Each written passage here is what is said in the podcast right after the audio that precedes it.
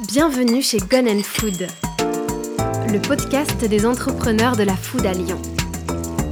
Nous sommes David et Clara, deux amis passionnés par la bonne bouffe, au projet fou de donner la parole à celles et ceux qui, à Lyon, bouleversent nos papilles. Aujourd'hui, nous sommes allés à la rencontre de Thomas, cofondateur de OE, producteur de vin éco-responsable. Bonne écoute. Bonjour à tous, aujourd'hui euh, on est à Vèze, à quelques kilomètres de la place Bellecour, et j'ai le plaisir de recevoir Thomas, le fondateur euh, d'une entreprise qui produit du vin, qui s'appelle OE. Il va nous expliquer un petit peu ses engagements et comment euh, il essaye, entre guillemets, de révolutionner un peu cet univers du vin, qui est souvent un peu considéré comme une activité de terroir, mais on va voir que c'est une activité qui peut avoir un bel avenir, et même euh, un avenir euh, concernant les sujets qui nous concernent chez Golden Food, euh, ben, notamment l'éco-responsabilité. Bonjour Thomas. Bonjour David, merci de me recevoir. Ben, je t'en prie, écoute, est-ce que tu peux nous raconter un petit peu ben, ton parcours, l'histoire de ton entreprise, tout ce qu'on a besoin de savoir sur, sur cette belle marque qui s'appelle OE Qui s'appelle OE, OE pour œnologie, et OE parce qu'on va être une marque qui prend la parole et qui s'engage, donc OE, OE. Avec François-Xavier, mon associé, on a créé OE il y a déjà maintenant 4 ans on est parti de deux constats. Le premier, c'est que c'est souvent compliqué d'acheter son vin pour les particuliers qui sont souvent perdus dans un rayon pas possible, comme pour les pros qui voient parfois plus de vendeurs de vin que de clients. Et l'autre point, c'est que la vigne, c'est 4% de l'agriculture, c'est 20% des pesticides. Euh, les gens ne le savent pas forcément, mais le raisin, c'est le fruit le plus pesticidé de tous les fruits. Et ça pose plein de questions pour la biodiversité, pour les vignerons et puis euh, pour les consommateurs. Et donc pour répondre à ça, avec l'équipe, on a décidé de lancer les vins OE. Et donc une gamme hyper claire, hyper simple, que des très bons vins. On a Valérie qui est œnologue en interne qui nous aide à, bien sélectionner les vins. Et comme on en veut peu, on peut être assez radicaux sur la manière de les sélectionner. Et puis, euh, on veut que des vins bio, que des vins produits par des petits vignerons. Et nous, on bosse vraiment main dans la main avec des vignerons qui mettent au profit la biodiversité pour produire un vin sans pesticides. Et nous, on passe tous ces vins en laboratoire pour garantir qu'il y a vraiment zéro pesticide dedans. Tous nos vins sont véganes. que ça, c'est intéressant parce que souvent, quand on a un vin bio, il n'y a pas d'analyse faite après la fabrication du vin pour vérifier s'il est vraiment bio. En fait, le bio vérifie euh, comment le vigneron il fait pousser son raisin, comment il fait son vin. S'il est dans ce cahier des charges, le vin s'appelle bio, mais personne ne va vérifier après. Et toi, tes vins, tu veux dire qu'ils sont analysés après pour vérifier si véritablement ils n'ont pas de pesticides à l'intérieur. Exactement. On vérifie sur 425 molécules possibles. Et donc dans nos vins, on est en dessous de tous les seuils de détectabilité de chacune de ces molécules. Et c'est vrai que de plus en plus, on voit certaines limites au bio. Euh, on voit euh, parfois l'exemple qui est connu des fraises bio en hiver qui sont sous serre, qui consomment beaucoup plus, qui sont du coup peut-être pas forcément dans l'état d'esprit du bio. Et donc nous, on croit vraiment à, une bio qui soit très cohérente, qui aille du vin à la manière dont on discute avec le vigneron. Nous, on négocie pas les prix avec le vigneron, par exemple. Euh, jusqu'au packaging où nous nos bouteilles sont au maximum issues de la consigne, lavées et réutilisées. On a un bouchon qui est naturel, négatif en carbone. On a une étiquette qui est 100% euh, recyclée, non blanchie au chlore, etc., etc. Dès qu'on peut, on essaie de mettre du sens, trouver les meilleures options possibles et on est tout le temps en mouvement de ce côté-là. on va revenir euh, un petit peu sur le côté éco-responsable parce que c'est vraiment ce qui au départ nous attire vers cette marque de vin. Si on en revient au vin à proprement dit, aujourd'hui ta gamme, vous avez combien de produits disponibles? Aujourd'hui on a 9 vins. D'accord. Il y en aura d'autres par la suite. Globalement, on veut offrir de la simplicité. Donc, on a les vins des plus grandes appellations, les plus connues, si on peut dire et on veut avoir des bons vins de ces appellations qu'on peut dire ça. Donc on a un Bordeaux, un Languedoc, un Côte-du-Rhône, on a un rosé de Méditerranée qui est vraiment top. Voilà, c'est les appellations un peu classiques si on peut dire, mais on veut des très bons vins justement pour que ce soit très simple en fait. Et chaque fois vous l'avez, je crois, en blanc et en rouge? Aujourd'hui on a un blanc, en rouge, effectivement ces appellations-là, mais demain on pourrait avoir un, Bourgogne rouge par exemple. On peut aussi avoir un Bourgogne blanc de fête. mais, peut-être euh, après la Bourgogne, c'est des petites euh, productions. Ouais, c'est un peu différent, mais, mais... c'est un peu différent c'est un peu plus compliqué peut-être. juste. Euh, d'accord, donc il y a vraiment euh, une démarche, j'ai l'impression, globale. Moi, jusqu'à présent, parce que j'ai travaillé un petit peu dans le vin, j'avais jamais rencontré un producteur de vin ou même un vigneron qui avait véritablement une vision globale sur le respect non seulement du produit, mais aussi de l'emballage, jusque à la consigne de la bouteille. Ça, c'est très compliqué à faire puisqu'il faut que, grosso modo, la bouteille soit vidée pas loin de là où elle est remplie. Sinon, c'est très très compliqué. Mm. Ça veut dire que vous, vous avez une unité de remplissage de bouteilles qui se trouve donc à proximité de Lyon. Dans le Beaujolais, oui. Dans le Beaujolais, d'accord. Donc les vignerons te vendent leur vin en vrac. Tout à fait. Ça arrive dans le Beaujolais et tu les mets en bouteille. Exactement. Et tu étiquettes. Et en fait, on est vraiment ultra complémentaires avec les vignerons, dans le sens où euh, eux, ils font vraiment un travail fabuleux à la vigne, à la culture, euh, ils connaissent leur biodiversité, etc. Et nous, derrière, là, on est, on est bon, c'est sur l'aspect packaging, la grande cohérence, on peut justement optimiser pas mal de choses, comme on concentre l'embouteillage dans le Beaujolais. Et effectivement, comme tu dis David, euh, on, achète des bouteilles qui sont lavées, issues de la consigne, et petit à petit, on commence à, remettre la consigne en place, effectivement, en commençant par Lyon. D'ailleurs, j'ai rencontré euh, la future coopérative Rebouteille. Rebouteille qui va travailler avec vous. Tout à fait. Ça fera l'objet d'un podcast euh, vraiment séparé parce qu'il faut que j'aille retourner les voir qui m'expliquent tout leur modèle économique, parce qu'ils sont effectivement en train de reconstruire un principe de consigne autour de Lyon. Pour l'instant, je crois pour les bouteilles plutôt de vin et les bouteilles de bière, mais en 75, voilà. Et petit à petit, on va pouvoir réintégrer, comme ça se fait dans beaucoup de pays, comme ça se fait par exemple en Allemagne ou en Belgique, où euh, grosso modo, un producteur d'une boisson a une liste de bouteilles autorisées, autorisation à utiliser, pour être certain que derrière, toute la chaîne de nettoyage existe pour euh, consigner ces bouteilles. Tout à fait. la France, c'est vrai qu'elle avait fait un autre choix dans les années 80 de mettre des récuverts un petit peu partout et on s'aperçoit que ça a un coût énorme pour les communes et, pour l'environnement. Et pour l'environnement, ouais. Ils nous expliqueront tout ça quand on les, quand on les rencontrera. Mais c'est vrai qu'on cherche une grande cohérence entre le contenu et le contenant et jusqu'à la manière dont on gère l'entreprise. C'est vrai qu'on croit à une, à une, bio qui soit vraiment cohérente. Et par exemple, quand on négocie pas les prix avec les vignerons, bah, pour nous, ça fait partie du bio. Quand on est neutre en carbone sur l'ensemble de nos opérations, ça fait partie du bio. Quand on est transparent sur les salaires, ça fait partie du bio. Quand on achète localement nos emballages ou, autres, ça fait partie du bio. Même si, très concrètement, le, label AB ne correspond euh, qu'à une infime partie de, de cet ensemble. Quoi. Oui, c'est ça, ça correspond à la manière dont le vin est fait. Mais une fois qu'on a fait le vin, on n'a pas fini. Tout à fait. Et vous, vous allez, euh, voilà, vous avez une vision plus euh, à 360. Donc vos vins, ils sont bio, ils sont certifiés sans pesticides. J'ai vu qu'ils étaient véganes. Oui, on est en euh, cours de certification vegan. Explique-moi ou explique aux, auditeurs pourquoi un, vin ne serait pas vegan. Alors, quand on produit le vin, on retrouve dans la cuve donc le vin et il y a plein de petits éléments dedans qui flottent ou qui sont, qui sont dedans. Et l'idée, c'est de filtrer le vin. Et donc, euh, on peut faire ce filtrage de différentes manières. Une des possibilités, euh, un peu historique, c'est de mettre du blanc d'œuf en neige qui descend, descend, descend, et ça vient filtrer. C'est pour ça qu'à Bordeaux, on fait des cannelés avec les jaunes d'œufs, parce que le blanc d'œuf euh, servait à ça. On sait faire autrement, avec des matières végétales entre autres. Et donc, euh, si nous, on peut s'éviter de financer une filière de production d'œufs qui est, je pense, pas forcément la plus saine, eh bien, ça nous va bien. Voilà, ça nous paraît assez naturel, en fait, d'avoir un vin qui soit plus naturel, quoi. Donc, voilà, on peut avoir des vins qui sont véganes s'ils respectent ces critères-là. Oui, puis il y a toute une génération euh, qui arrive et qui sont effectivement beaucoup plus sensibles euh, à ces sujets-là. Tu me disais tout à l'heure que effectivement votre démarche, euh, elle était globale. Elle allait jusqu'à la manière dont vous gérez vos entreprises, la relation avec les salariés. Ça se traduit par une certification qui s'appelle Bicorp, qu'on voit fleurir par-ci par-là sur les étiquettes de produits alimentaires en France, mais pas que. Est-ce que tu peux nous en dire un petit peu plus sur cette certification? Alors, B Corp, ça a été fondé par le fondateur de Patagonia aux USA. Euh, c'est une sorte de jeu de mots dans le sens où euh, une SAS, une entreprise classique, on va dire, aux US, c'est une C Corp, donc euh, une Capital Corporation, une boîte qui a pour mission de faire du capital, de l'argent. B Corp, c'est Benefit Corporation, donc une entreprise qui a pour mission de faire le bien ou la bienveillance. Et donc, l'idée, c'est de rentrer dans un mouvement d'entreprise qui met son business au service du bien commun. Très concrètement, pour être certifié B Corp, c'est un énorme questionnaire de peut-être 400, 450 questions très précises autour de l'environnement, autour de la manière dont on gère l'équipe, autour aussi de, la communauté dans laquelle on s'inscrit. Donc nous, c'est plutôt la, région lyonnaise. Et donc les questions, c'est par exemple quel pourcentage de vos fournisseurs sont euh, détenus par des femmes? De quelle manière vous êtes transparent sur les salaires? Est-ce que vous pesez vos déchets? Est-ce que vous avez des KPI, donc des objectifs précis sur euh, le poids de vos déchets. Est-ce que vous triez? Est-ce que votre produit que vous vendez répond à une problématique environnementale? Combien de personnes dans votre équipe font partie euh, d'une certaine diversité, etc. etc. Donc c'est une question très très large, mais en même temps très pointue. Et donc ça vient pas euh, valider une intention, mais ça vient vraiment valider des faits très concrets écrits. Et par exemple, nous, on a modifié les statuts de l'entreprise pour inscrire notre mission dans les statuts, pour vraiment le graver dans le marbre. Oui, ça, je crois que c'est une particularité effectivement de ce label entre guillemets, c'est qu'il faut euh, que ce soit effectivement inscrit dans les statuts de l'entreprise. Toutes ces valeurs-là doivent être portées par l'objectif euh, de l'entreprise, qui n'est pas juste là pour faire de la valeur, mais entre guillemets du bien, enfin du mieux en tout, cas. Une autre petite phrase, c'est OE le bien par le bon, et on veut vraiment faire le bien d'une manière ou d'une autre. Alors ça peut paraître fleur bleue pour certains, mais je crois vraiment qu'une entreprise peut contribuer à répondre à des enjeux de société. Et par les bons vins qu'on a, ben, on essaie de contribuer à ça. Quoi.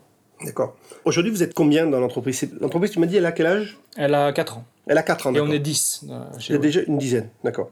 Et c'est profitable? Pas encore? On n'est pas encore profitable, mais l'idée, c'est d'atteindre euh, l'équilibre euh, fin d'année prochaine.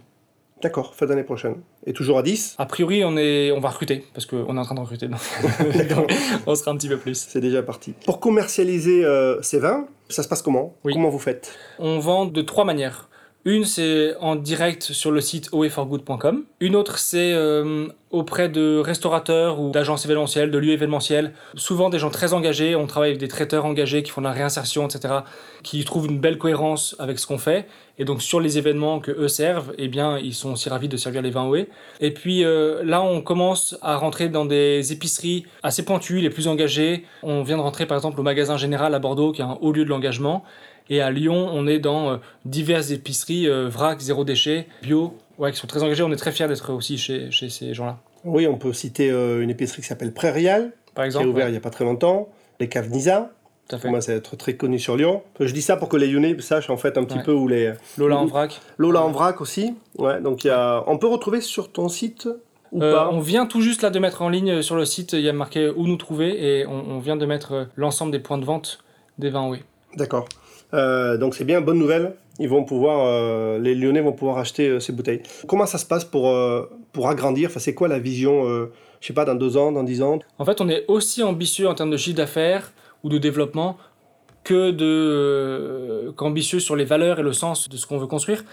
Par rapport au sens, nous, on a une, méthode de travail où on se donne des objectifs trimestriels en, termes de business, en termes de marketing, mais aussi en termes de valeur pour toujours continuer à progresser. Mhm. Et donc, d'ici un, deux ans, eh bien, on voudrait avoir euh, un programme qu'on appelle programme OE pour la biodiversité qui soit beaucoup plus solide. On travaille avec la LPO, la Ligue pour la protection des oiseaux, pour euh, analyser la biodiversité présente chez nos vignerons et puis mettre un plan d'action et le financer s'il y a besoin de financer un plan d'action. Euh, voilà, des, des, actions comme ça, on voudrait vraiment les déployer dans les années qui viennent. Et après, en termes de, plutôt de chiffres ou de business, eh bien, euh, on en a vraiment sous la pédale dans le sens où euh, on voit, et ce virus vient montrer encore plus fortement, que la consommation, elle a vraiment un impact sur la biodiversité, elle a aussi un impact sur la santé euh, de nous humains. Et donc, ça a du sens, et de plus en plus, les entreprises voient ça, les distributeurs voient ça, les restaurateurs voient ça. Et donc, on veut contribuer à ce mouvement-là et donc il y a vraiment de quoi faire. Quand tu t'adresses par exemple à un caviste, est-ce qu'il est, est conscient? Parce qu'en fait, tu lui amènes des vins qui n'ont pas automatiquement. C'est pas vendu avec le nom d'un vigneron on, on mentionne le nom sur la bouteille. Voilà, mais c'est. Euh, mais c'est sous le nom, sous la bannière OE. ce que vous vendez surtout, c'est la démarche. Oui, tout à fait. Et aujourd'hui, quand tu arrives chez ces clients-là, chez ces cavistes, tu es le premier à leur parler de ça Est-ce qu'il y a des gens qui commencent à faire ça Qui ont déjà commencé? Euh, On n'est pas les premiers dans le vin à vouloir bien faire. Et il y a plein de, vignerons, petits ou moins petits, qui sont en bio, qui sont en biodynamie, qui, cherchent une grande cohérence, etc. Mais souvent, ils sont euh, limités, si on peut dire, à, leur périmètre.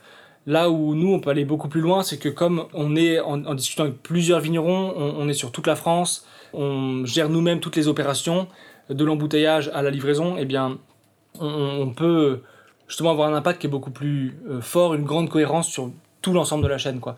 Et c'est vrai que là-dessus, on, est vraiment euh, les seuls, et de fait, on est les seuls à être bicorp aussi, etc.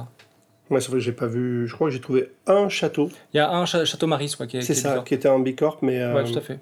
Et aujourd'hui, par exemple, si on revient sur euh, cette certification, euh, n'importe quelle entreprise de n'importe quel secteur d'activité pourrait devenir bicorp si elle intègre ces valeurs-là dans ses statuts? Oui, tout à fait. Il y a, dans bicorp, il y a il y a les jus de fruits innocentes, il y a les deux vaches, il y a des avocats, il y a des, boîtes immobilières, il y a des boîtes de conseil.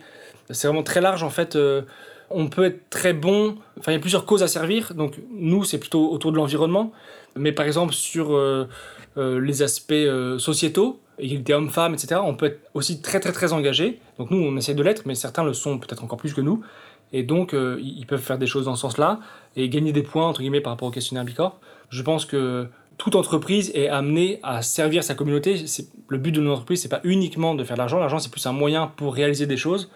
Qu'on soit avocat, qu'on soit euh, comptable ou qu'on soit, euh, je sais pas, chirurgien, on peut toujours euh, bah, servir quelque chose. Quoi. Ouais, c'est pas limité à, l'agroalimentaire. Non, non, du tout. On peut intégrer des valeurs euh, dans n'importe quel métier. Ça a été créé aux États-Unis, c'est ça? Oui. Il n'y a pas d'équivalent français? Via euh... Bicorp Europe, voilà, on peut. en France, ils ont installé, ils ont créé l'an dernier les entreprises à mission. Et donc c'est un peu similaire, mais un peu. Alors je suis pas un grand expert des, des entreprises à mission, Normalement, les entreprises Bicorp sont des entreprises à mission, mais légalement ou techniquement, c'est un peu différent quand même. un peu différent, d'accord. Pour, euh, ben, on peut dire aux auditeurs que si jamais ils veulent en savoir plus, ils vont sur bicorp.europe ou .eu ou, ou .com, euh, ils auront toutes les informations sur ce, euh, sur ce label. Si j'en reviens un petit peu au vin, comment tu sélectionnes tes vignerons? Est-ce que c'est eux qui viennent te voir? C'est toi qui les choisis? C'est par rapport à la diversité que tu as dans ton catalogue? Comment le lien se fait? On a plusieurs canaux pour ça. D'une part, des vignerons viennent nous, faire signe sur le site. D'autre part, on en rencontre certains sur des salons. Mm. Et après, euh, certains, nous, on va les chercher si on cherche vraiment une appellation précise ou un vin particulier. Et puis après, le bouche à oreille dans le monde de la bio euh, fait aussi son, travail où euh, on se rencontre mutuellement. Et, Enfin, on cherche vraiment des, vignerons avec qui on partage un feeling commun. On veut pas des gens qui sont dans le bio parce qu'ils peuvent vendre plus cher. Euh, on veut vraiment des gens qui soient ancrés et qui comprennent euh, la cause qu'on sert, qui savent pourquoi est-ce qu'on se bataille, euh, quel est le sens de, tout ça et qui veulent bah, contribuer à cette mission-là. Et c'est plutôt bien accueilli par les vignerons? Ouais, c'est très bien accueilli dans le sens où nos vignerons ils travaillent majoritairement avec des négociants, donc ils vendent en vrac, ils vendent pas trop de bouteilles. Et quand ils vendent un négociant, ils, disparaissent complètement. Là où avec OE, nous, on veut vraiment être un pont entre le consommateur et le vigneron. Et on veut que cette marque soit un peu leur porte-parole, quoi et le porte-parole de l'émerveillement qu'on a euh, quand on va chez eux et de voir tout ce qu'ils mettent en œuvre. Quoi. Et donc, euh, eux, ils sont assez euh, honorés, si je puis dire, de voir tout ce qu'on crée autour d'eux. Quand on va chez eux, on filme, on fait des podcasts, on fait des. Bref, plein de petites choses qui font que ben, on essaie de le mettre en avant et, de mettre en avant la magie qu'eux mettent en œuvre. D'accord. On peut d'ailleurs retrouver sur les différents réseaux les portraits de, certains de, ces vignerons pour qu'on puisse apercevoir qu'il y a bien quelqu'un qui a fait le vin, il y a bien un vigneron qui a fait le vin derrière parce que c'est pas juste une étiquette différente, c'est une démarche globale et c'est très, très, très, important. Donc on a dit en termes de vin, tu as Bordeaux blanc, Bordeaux rouge, il y a un petit Bergerac moelleux que j'ai goûté qui est magnifique, euh, pas trop sucré, bien équilibré, tout ce qu'il faut pour, pour l'apéro. Il y a un rosé qui pour une fois n'est pas un rosé de Méditerranée à base de cépages qu'on appelle le cinceau qui est dans hmm. tous les rosé. Donc c'est pas un rosé piscine, hein, c'est un vrai rosé de avec une, belle complexité. Euh, on a Languedoc blanc, Languedoc rouge. On a Côte du Rhône blanc et Côte du Rhône rouge. on connaît bien. Côte du Rhône rouge, notre énorme best-seller. Oui, ben à Lyon, euh, ça m'étonne pas. Oui. Effectivement. si tu avais un Saint-Jean, ce serait le Saint-Jean, tu verrais, ça, c'est pas très compliqué. Quelles sont les appellations qui pourraient arriver ensuite, sur lesquelles tu as une approche, que tu aimerais intégrer? Bah, Il y a la Loire, on n'est pas encore représenté en Loire. Il y a de très bons vins, euh, très belles choses faites en Loire. Euh, il y a l'Alsace aussi, où, il y a des mm. belles choses en Alsace. Euh, L'Alsace, qui est une région où il y a le, énormément, énormément de vignerons bio. donc déjà, la moitié du travail est, déjà faite. Puis je, on, serait heureux d'avoir un Bourgogne aussi, euh, un, bon Bourgogne sur une belle table, ça, fait toujours plaisir. Donc mm. voilà, mais donc on avance progressivement. Peut-être un Beaujolais ça Et un Beaujolais, ouais, ouais, Il faut aider les vignerons du Beaujolais à être bu à Lyon. À Lyon, c'est très très compliqué quand on n'est pas de Lyon, qu'on arrive à Lyon et qu'on cherche des Beaujolais dans les restaurants ça s'est un peu amélioré, mais c'est pas évident. Ouais, bah, il faut, il faut qu'on s'y mette, tout à fait, c'est vrai. Tu as les vins du Jura, c'est pas très loin non plus. Non, et FX est un grand fan des vins du Jura. D'accord. Donc euh, ça ne saurait tarder, je pense. Mais Peut-être que le vin jaune, vous n'aurez pas le droit parce que la bouteille est particulière. Vous n'aurez pas le droit de vendre un vin jaune dans vos bouteilles. Mais voilà. D'accord. Des vins étrangers, pourquoi pas? Aujourd'hui, c'est pas l'idée. Oh. Mais si demain on doit vendre euh, dans un autre pays, peut-être qu'on fera des vins avec les vignerons de ce pays-là pour répondre à une offre locale? Mais je, suis toujours sceptique de voir par exemple des vins bio qui viennent du, Nouveau Monde où ils ont traversé la terre entière. Euh, c'est pas trop l'esprit bio, quoi, justement. Oui, mais le, bio, euh, c'est une euh, réglementation. Et ce n'est pas, c'est pas assez un esprit, en fait. Ouais, c'est ça. Est-ce que tu t'es intéressé à la biodynamie, au vin nature? Est-ce que c'est des sujets, tu es en contact avec les vignerons qui travaillent ce mode de culture? Oui, oui, on a un vigneron qui est justement, enfin son nouveau millésime qui va arriver là en septembre, sera en biodynamie. D'accord. Le Bordeaux. Après, sur les vins de nature, euh, on aime l'état d'esprit qui est derrière, de vraiment travailler main dans la main avec la nature. Ce qui est plus dur pour nous, c'est que c'est peut-être un aspect plus commercial, mais on a besoin d'être certifié, de montrer des certifications, le AB et, d'autres, pour, euh, en tout cas pour l'instant, parce que c'est encore le début pour nous, pour aller de l'avant. Mais je rêverais demain qu'on ait des vins nature, je rêverais qu'on ait plus de vins en biodynamie, et je rêverais aussi qu'on ait des vins en transition. J'aimerais bien qu'on mette non pas le pouvoir qu'on a, mais le, le mouvement qu'on a, euh, qu'on crée avec OE, qu'on le mette aussi au profit de vignerons qui sont en transition. C'est toujours une période un peu délicate. bien sûr. Euh, où ils ont trois ans de transition, où ils doivent quelque part perdre leurs anciens clients et en trouver d'autres. Et donc, c'est un peu, un peu bâtard comme situation. Donc, on peut contribuer à ça. Ouais, la situation en risque, effectivement, c'est quand on commence à un petit peu moins traiter pour euh, voilà, intégrer cette démarche de certification, notamment sur le bio. Puis pendant quelques années, effectivement, on espère qu'il n'y aura pas trop de maladies qui vont se développer. Mmh. Sinon, on traite et du coup, on repart à zéro. ça. Donc ça, c'est très compliqué. Après, les vins nature, effectivement, c'est un état d'esprit encore un peu différent. Aujourd'hui, il n'y a pas de certification mmh. officielle. Ils sont en train d'y travailler, mais tout le monde n'est pas d'accord sur ce qu'est un vin nature. La problématique aussi que tu risques d'avoir, c'est la stabilité de ces vins. Ils sont beaucoup plus vivants, entre guillemets, que les autres. Et donc, il suffit de voilà d'une augmentation un petit peu de température et le vin peut se remettre à fermenter. Si on trouve la bonne chaîne commerciale, je veux dire, pour, pour pouvoir bien respecter ce que nécessitent les vins nature, peut-être qu'on pourra plus facilement en faire quoi. Mais effectivement, là, sur le e-commerce, c'est un peu compliqué, les vins ils sont un peu secoués, etc. C'est pas forcément l'idéal pour ces vins-là. Oui, c'est sûr. Concernant la commercialisation, donc on a vu qu'un particulier pouvait se connecter sur le site et passer ses commandes. Et vous livrez euh, Par UPS, Par UPS en 24 à 48 heures dans toute la France. D'accord. C'est déjà une bonne nouvelle pour ceux qui nous écouteraient et qui ne seraient pas lyonnais. On a parlé de quelques cavistes. On vous mettra euh, sur le site du podcast ou en lien en fait l'ensemble des, des, cavistes à Lyon qui distribuent euh, déjà vos produits. La restauration, c'est un marché que je connais un petit peu.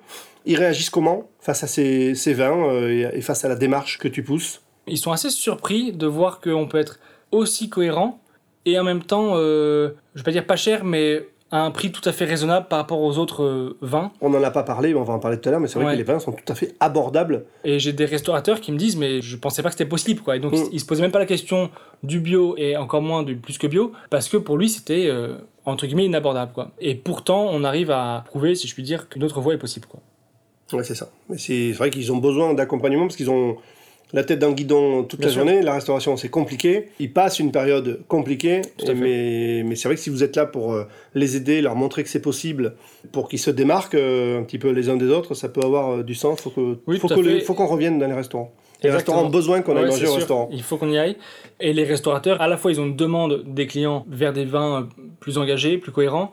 Et en même temps, eux-mêmes, en, tant que personnes, ils veulent aussi bah, contribuer d'une manière ou d'une autre, faire leur part à eux, et donc aussi en mettant sur la table des vins plus engagés, ben, ça, ça, correspond aussi à cette démarche-là. Est-ce que c'est quelque chose que tu ressens plus fort maintenant, maintenant qu'on se déconfine hmm. euh, Est-ce qu'il y a des portes qui s'ouvrent qui s'ouvraient pas avant? Est-ce qu'il y a un changement d'état d'esprit? Toi, comment tu analyses euh, euh, ce, bah, bouleversement qu'on est en train de vivre quand même? Oui, c'est hyper intéressant. Je pense que le confinement, il nous a fait à la fois nous regarder nous-mêmes et, et, un peu faire une photo de où est-ce qu'on en est collectivement. Et puis, il nous a quand même ouvert les yeux, je pense, sur des choses comme la consommation, comme l'impact que la consommation a sur la biodiversité et autres.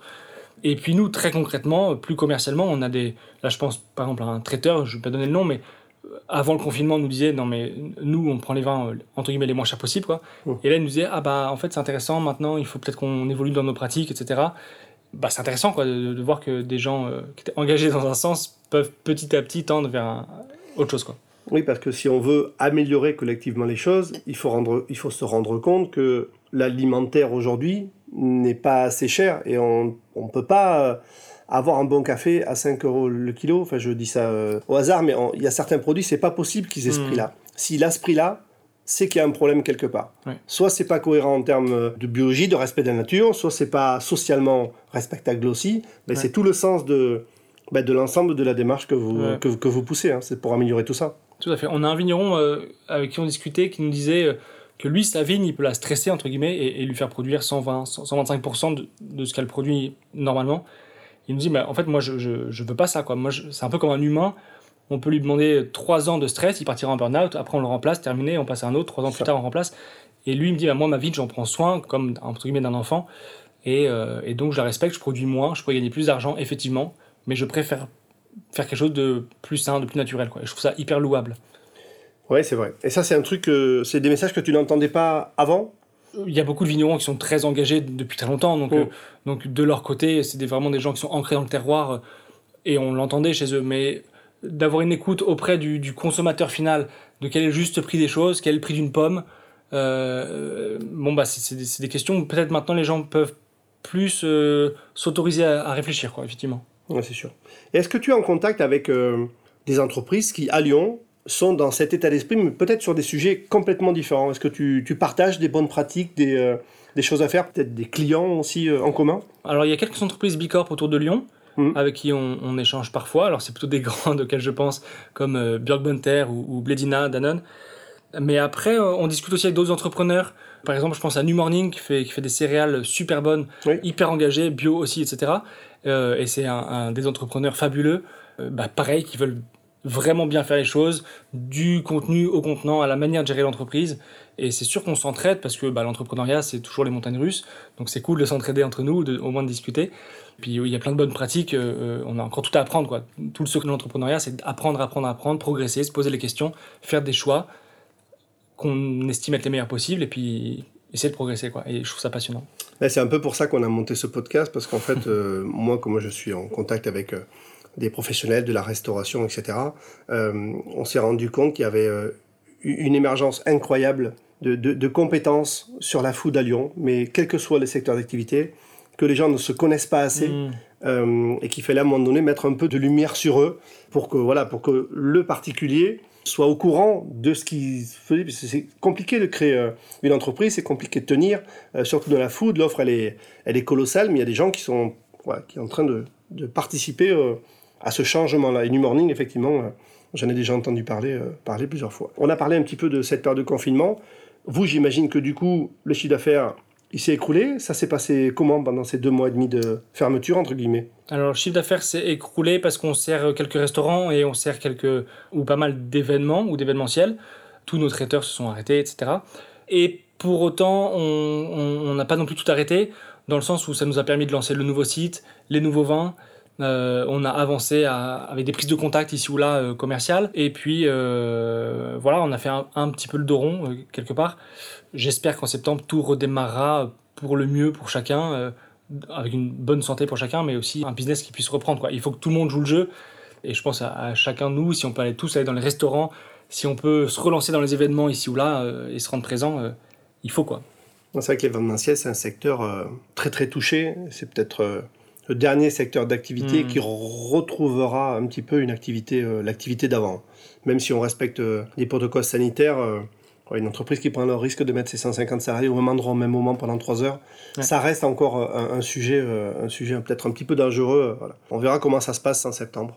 on n'a pas parlé de toi personnellement. Ah. tu viens d'où? C'est ouais, Comment t'en es arrivé à, à, monter cette entreprise, à rencontrer François Xavier, ton, François Xavier qui a monté l'entreprise avec toi? C'est quoi votre, votre histoire euh, Moi, j'ai fait une école d'ingénieur, les arts et métiers. Après, j'ai travaillé 6 ans chez L'Oréal, chez euh, Lancôme et chez Yves Saint Laurent. J'ai fait un passage chez Danone pendant lequel j'ai fait un MOOC, une formation en ligne avec HEC et Ticket for Change pour devenir entrepreneur du changement. Et c'est hyper intéressant. En gros, c'est l'idée de voir quels sont mes talents, quelles sont les causes qui me tiennent à cœur et comment mettre mes talents au profit de ces causes. Est-ce que c'est en montant une boîte? Est-ce que c'est au sein d'une autre entreprise, au sein d'une asso ou encore autre chose? Et euh, vraiment depuis longtemps, je voulais monter un projet qui ait du sens, euh, qui ait un certain impact. Et vraiment par hasard à ce moment-là, je m'assois lors d'une rencontre à côté d'FX qui lui finissait sa mission de retournement d'entreprise. Donc le retournement, c'est de remettre sur patte une entreprise qui est mal en point. Donc lui, c'était son travail auparavant. Il avait fini sa mission, il était disponible et il voulait monter un projet dans le vin. Et donc on est hyper complémentaires, FX et moi. FX, il coordonne toute la partie opération, logistique, plus les vins aussi, euh, la partie légale, financière, etc. Et moi, la partie plutôt euh, commerciale, marketing, digital aussi. Euh, on a vraiment de la chance de s'être, rencontrés. Et tous les deux, et maintenant avec toute l'équipe, on partage cette culture ou cette mission qu'on se donne de vouloir créer peut-être un nouveau type d'entreprise plus positif, plus bienveillant, qui court derrière autre chose que simplement plus d'argent, plus d'argent.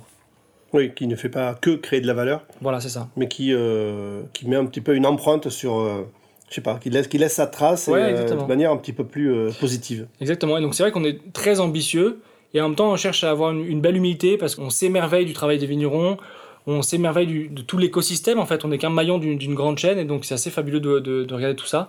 Puis on a la chance d'être dans le monde du vin où c'est quand même un monde particulier euh, avec un, des vrais terroirs, euh, des vrais savoir-faire, des personnalités, etc. Et ça, c'est vraiment une chance d'être dans, dans cet univers-là. C'est vrai que c'est un secteur d'activité plutôt, ouais, euh, plutôt plaisant. Ouais. Ouais, il y a des métiers. Et plein de bonne humeur aussi. oui, plein de bonne humeur.